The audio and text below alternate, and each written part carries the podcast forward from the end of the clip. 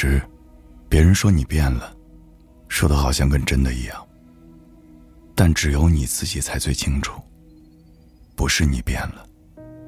而是你不想继续看到别人把你的真心话当做笑话。以前很喜欢找人倾诉心中的痛楚，现在却什么都不想说了。真正的委屈说不出来，心里真正痛了，不会再有撕心裂肺的呐喊，只有最无声的泪。因为你也渐渐的明白了，如果真的有人懂你，你也不会受那么大的委屈；如果真的有人懂你，你也不会无声的掉眼泪。所以很多话都不想说了。放在心里，或许还能多一点安心。小的时候，被人抢走一件玩具，本来也没有真的像天塌下来那么崩溃，只是那会儿想在大人面前寻找多一点的存在感，于是就大声的哭喊了起来，让大人们觉得自己很委屈，然后帮助自己去讨一个公道。可是，我们都长大了。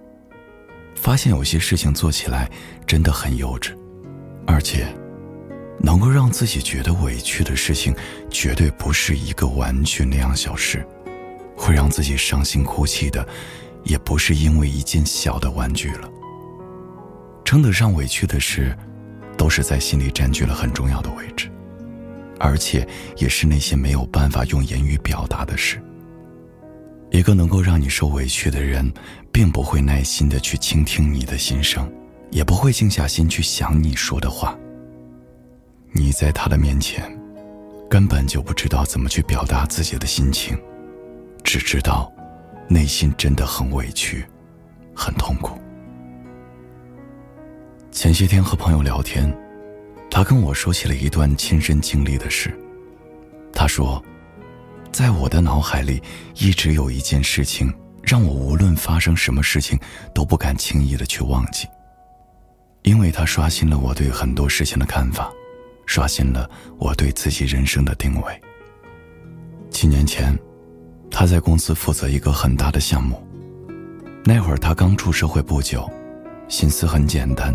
接到项目的时候，他一心一意的想把项目做好。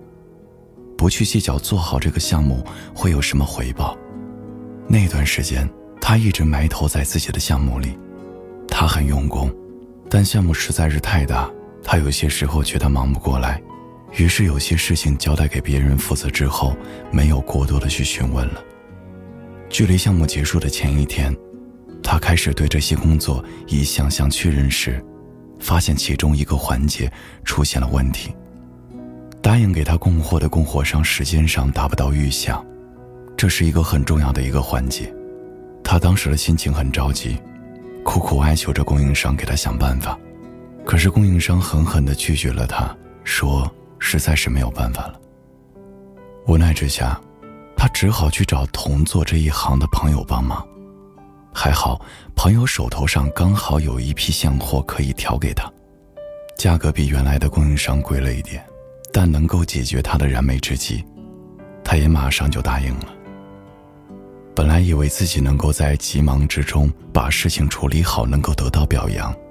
但却没有想到公司却说他和供应商有不好的交易，以为他赚了多少回扣。他所有的付出就像是打了水漂一样，大家对他的评价只有差评，一个好评都没有。没有人去表扬他在紧急的情况下想办法解决问题的崩溃状态，也没有人去想他一个小小的姑娘默默承受了多少。他又没有办法去解释什么，内心很委屈，但不想多说一个字，心也很痛，但没有哭得撕心裂肺。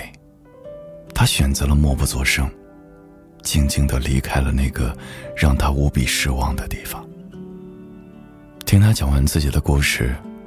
我也更加深刻的体会到，人在真正受到了很大委屈的时候，对于让他受委屈的人和事，什么话都不想多说，只想独自一个人去静一静。因为让你受尽委屈的人之所以会让你受委屈，是因为他不懂你，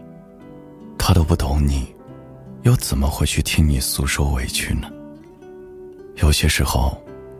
委屈越说是会越委屈的，还不如让自己多一份安静。嗨，我想对你说，有些人沉默，不是因为他喜欢沉默，他受了伤害没有去倾诉什么，不是因为他受的伤害不能说，只是他成熟了，明白了这世间的事，不是所有的话都能告诉别人。也不是所有的难受都会有人懂，说不出的委屈，才最委屈，而无声的泪，则是最痛的。